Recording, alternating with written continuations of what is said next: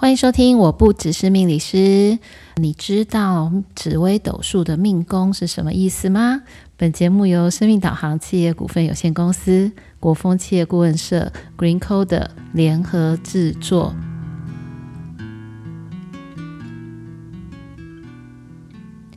欢迎收听，我不只是命理师。各位听众朋友们，大家晚安。我们今天要来聊什么呢？我们来谈谈紫微斗数。那我们在前面几集的 Podcast 的单集里面有提过贪狼化忌，也就是二零二三年的贪狼化忌，还有关于巨门的黑暗力量。那因为谈论过这些紫微斗数的话题，也的确引起了很大的回响与询问，所以呢，我们今天就要从一个最基本的东西，但我也觉得非常有趣的一个主题，来跟大家聊一下关于紫微斗数。那我在讲紫微斗数之前呢，我想要先跟大家谈一下，这个是我在。呃，以前很常很常听到的，就我记得我第一次听到说，哦，原来你学的是武术。那我那时候在想说，武术，嗯，我不，我以为是武功的武。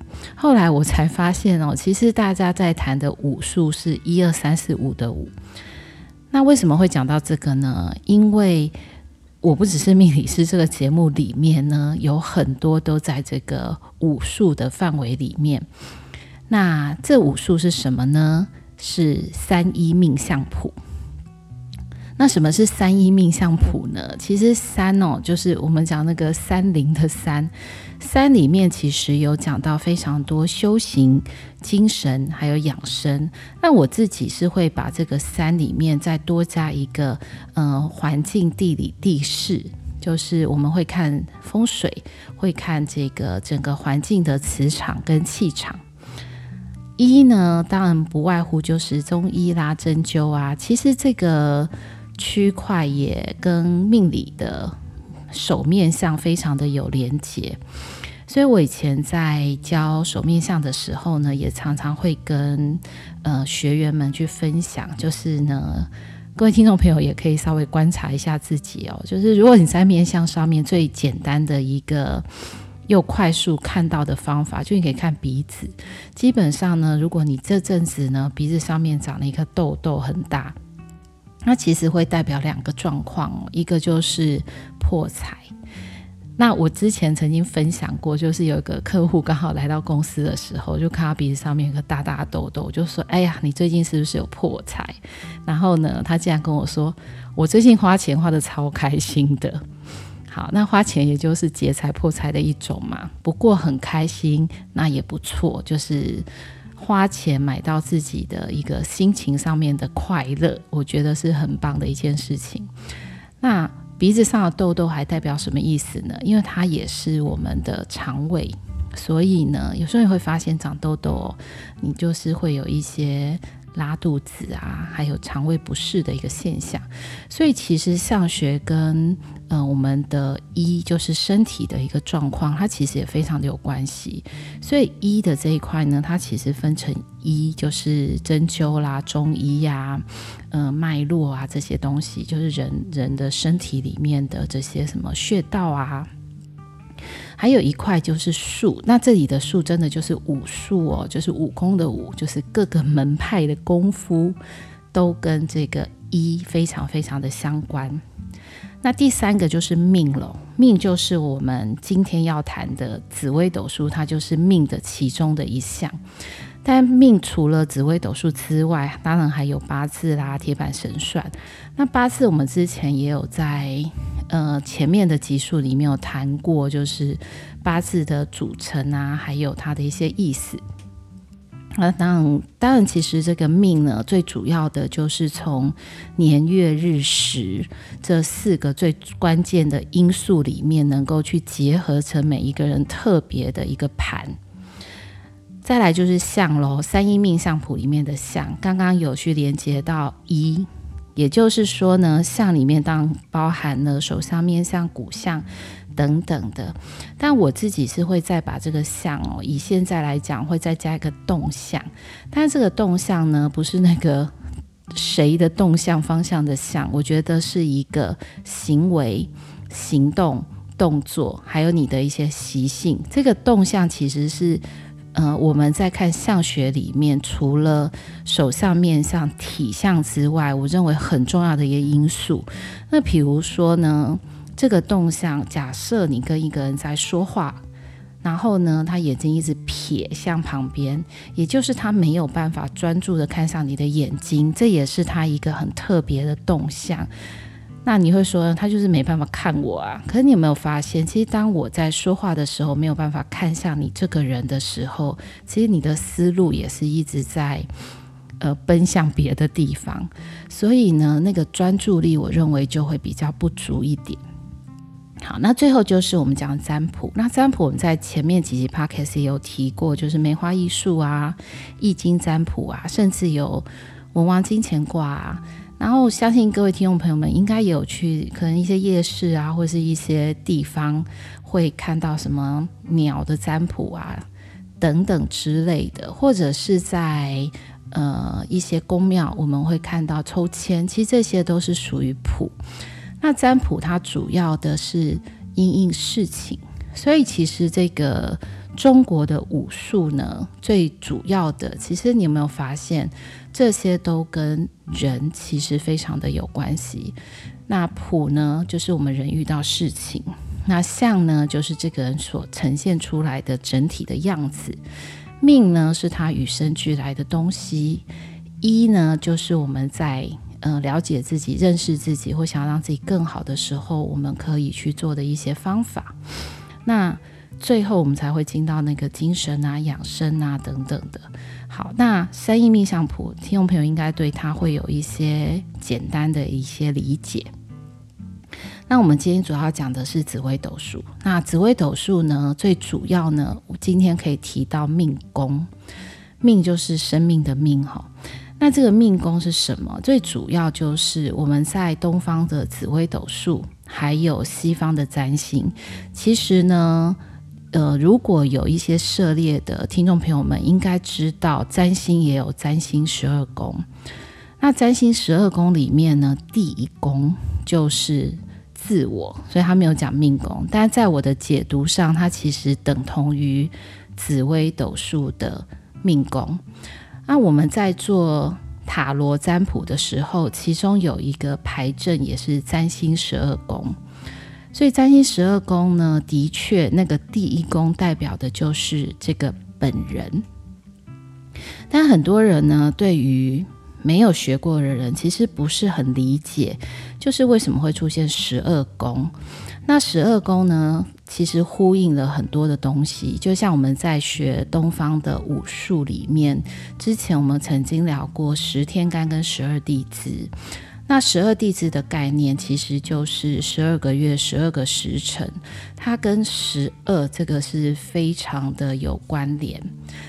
那我自己在记的时候，以前在呃教姓名学的时候，会跟大家分享的就是十二生肖，那十二生肖就会讲到动物的习性啊之类的东西。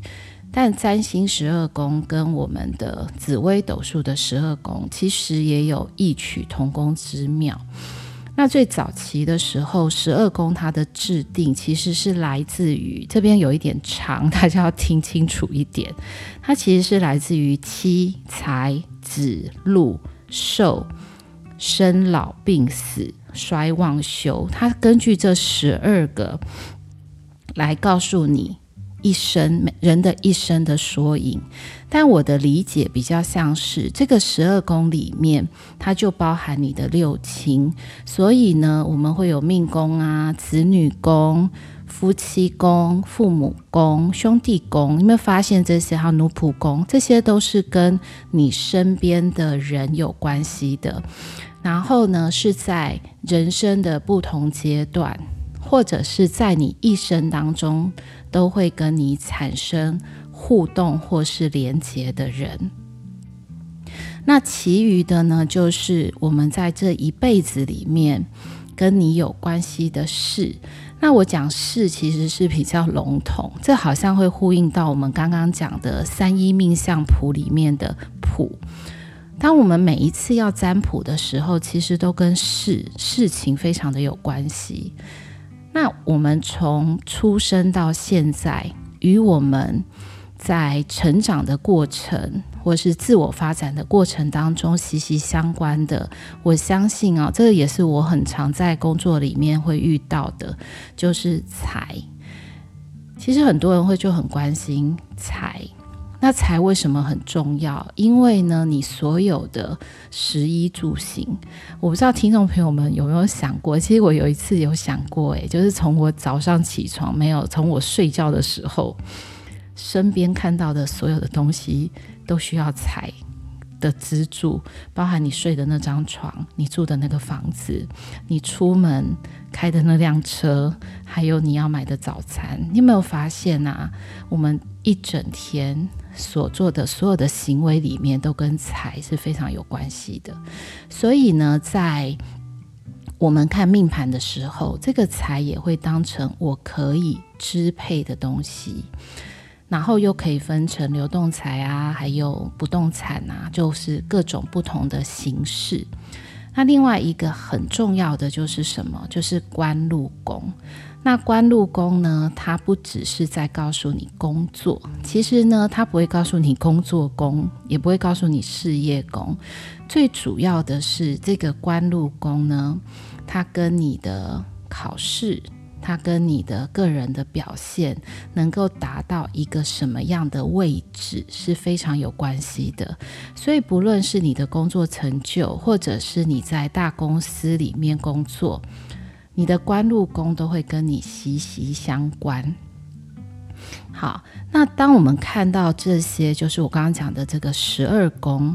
那除此之外，当然还有福德宫。好，福德宫呢，呃，字义上的解释就是福德。那我会把它当成有一点像是，呃，你这辈子你从前世或者是你累积下来的这个福分，我会把它当成是福德宫。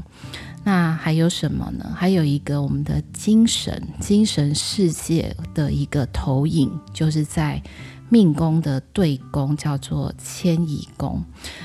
我早期在学紫微的时候，我一直会把这个迁移宫当成是，譬如说搬家，或者是出国旅游、移民，有一种。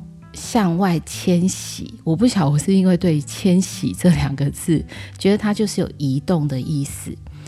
但后来呢，当我学了紫微比较长一段时间之后，我其实才发现哦，它比较像是一个投影。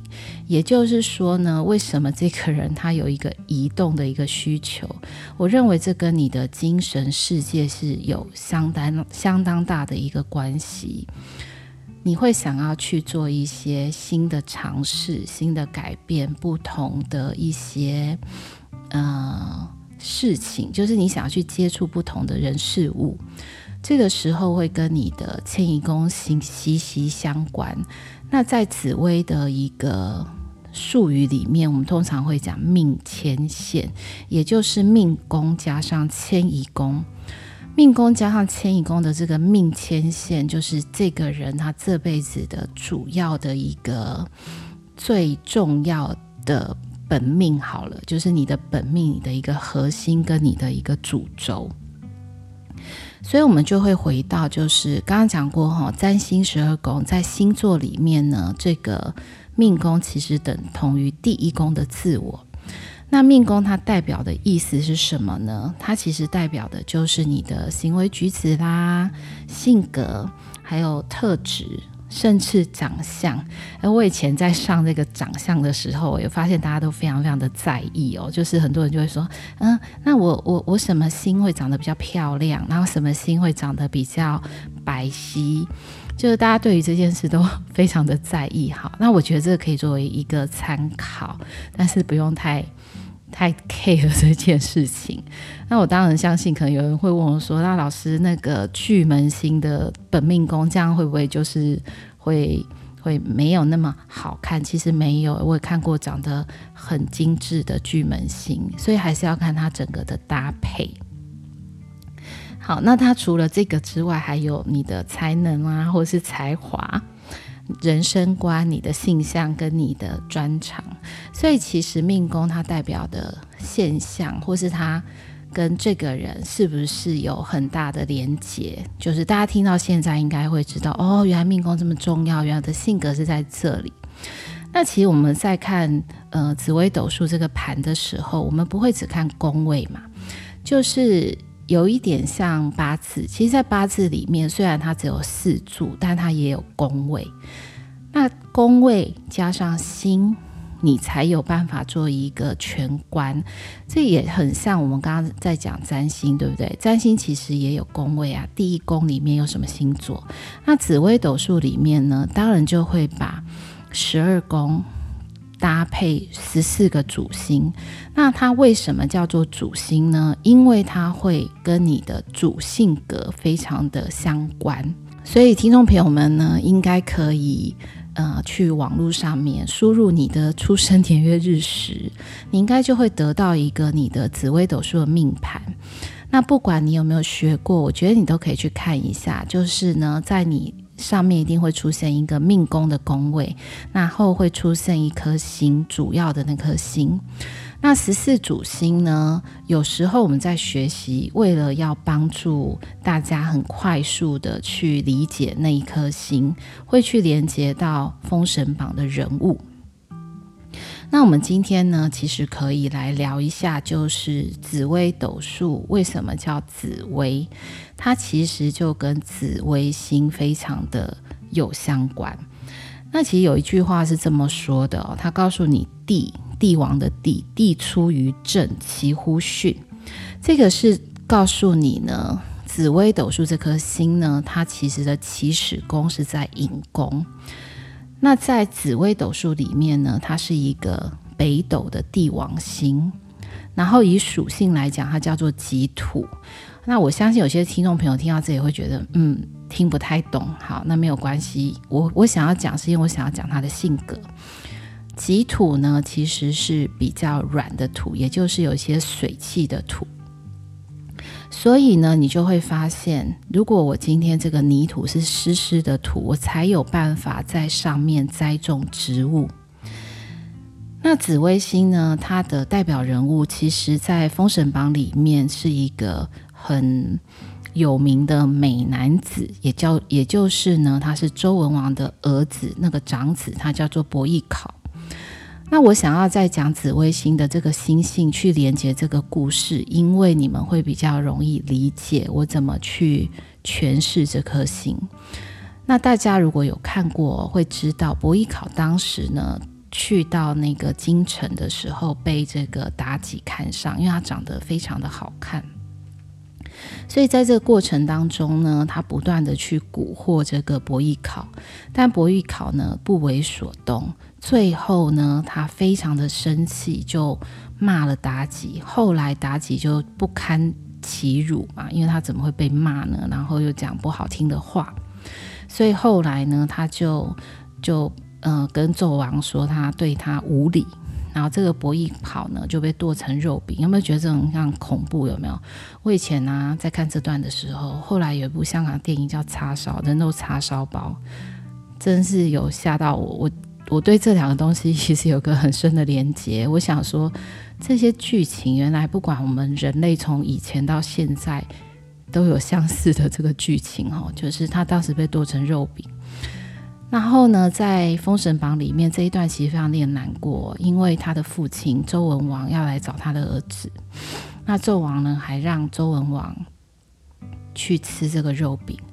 那其实，在故事当中呢，这个周文王是一个非常善于占卜的人，所以呢，他占卜之下，当然也知道他的长子遇害，但呢，为了成大事，所以呢，他必须要放下。自己心中的这个悲伤，也就是他就吃下了这个儿子的肉做成的肉饼，然后最后安然的离开了京城。好，那我要讲这个故事，第一个你就可以知道伯邑考的性格，他不堪，应该不能讲说不堪哈。伯邑考呢，他是其实非常执着、非常固执的。然后呢，在这件事情上面，你就会发现他非常典型的吃软不吃硬。所以紫微星呢，会有一个很大的特色哦，就是根子很轻，然后呢，它是有它自己的性格的。那因为这颗星呢，又是在紫微斗数里面的帝王星。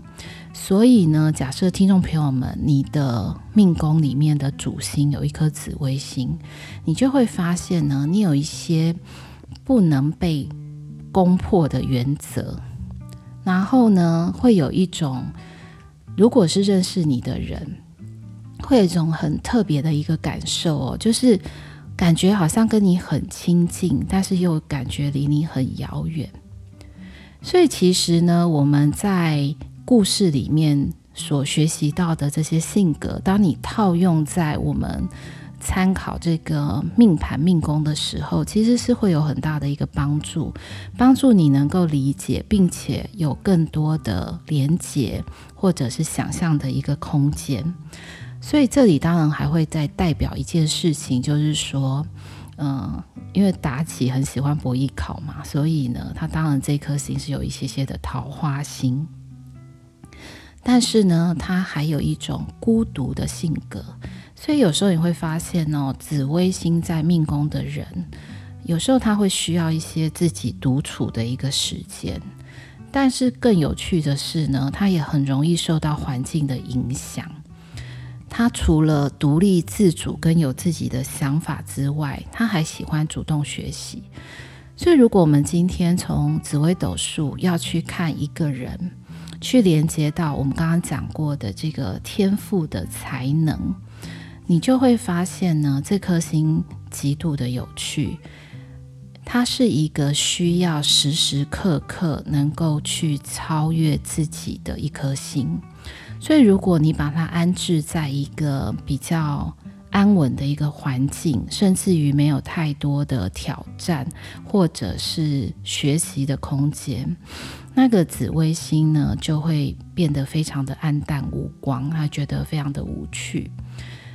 所以很多呢，命宫紫微的人，不论是环境上面，呃，赋予的一些空间，或者是自己想要去突破的一个主动的意志，我觉得在呃紫微斗数命盘里面，其实都非常的能够理解。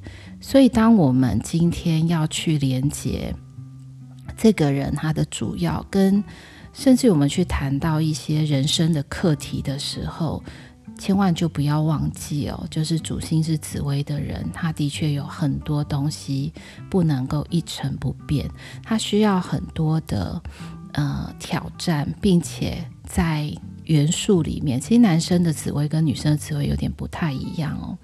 男生会比较出现一些君王式的一种唯我独尊的感觉，那女生的主紫微有一点不切实际跟浪漫哦，就是他会有一个他自己想象的一个世界，但是我觉得这个都没有关系，就是你只要能够充分的去发挥你自己的，嗯、你这一生或者是在你的灵魂里面带来的这个天生的特质。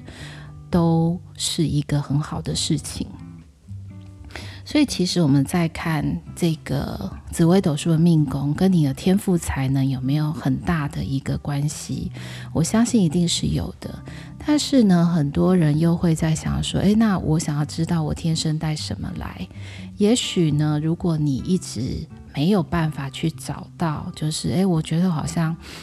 没有什么很擅长的事情诶，其实你知道紫微斗数里面也很有趣哦。本命宫如果是天同的人，其实他最会做的是很多对自己很好的事情。那你说哈，那这不是一个才能？他也是一个才能，因为他懂得去享受生命、享受美食、享受生活当中带来的一切的美好。所以我认为他也是一个很好的特质。刚刚我们提到，如果你今天是本命宫紫微星的人呢，我认为在他人生里面需要的就是超越自我跟开创新局。那当然多多少少我们也得顾到他有一点点爱面子跟自尊心很强的这件事情。好，那紫微斗数的十四个主星哦。那听众朋友们如果有兴趣的话，真的可以去看一下，就是这十四主星分别是什么。当然有天象啊、天同啊，你们可以不用再去看其他的位置，你只要先看你的命宫，也许你就能够去找到你自己的本来的一些性格里面的一些蛛丝马迹，然后呢，也许会透过这样的一个方式，让你从一个命理甚至自己本命盘的一个角度，用不同的方法去找到自己的天赋才能。那如果听众朋友们对于这样子的一个呃，课题或是这样子的一个主轴会非常有兴趣的，那也很欢迎呢，上我们的官网或者是 Podcast 平台里面去跟我们留言做分享。那也有一些相关的资讯可以在上面得到哦。那呃，现在大家有空的话，就可以先去。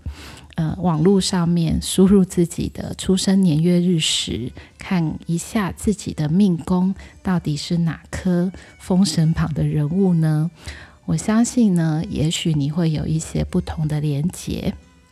好，那我们今天的分享就到这边哦，我们下周再见。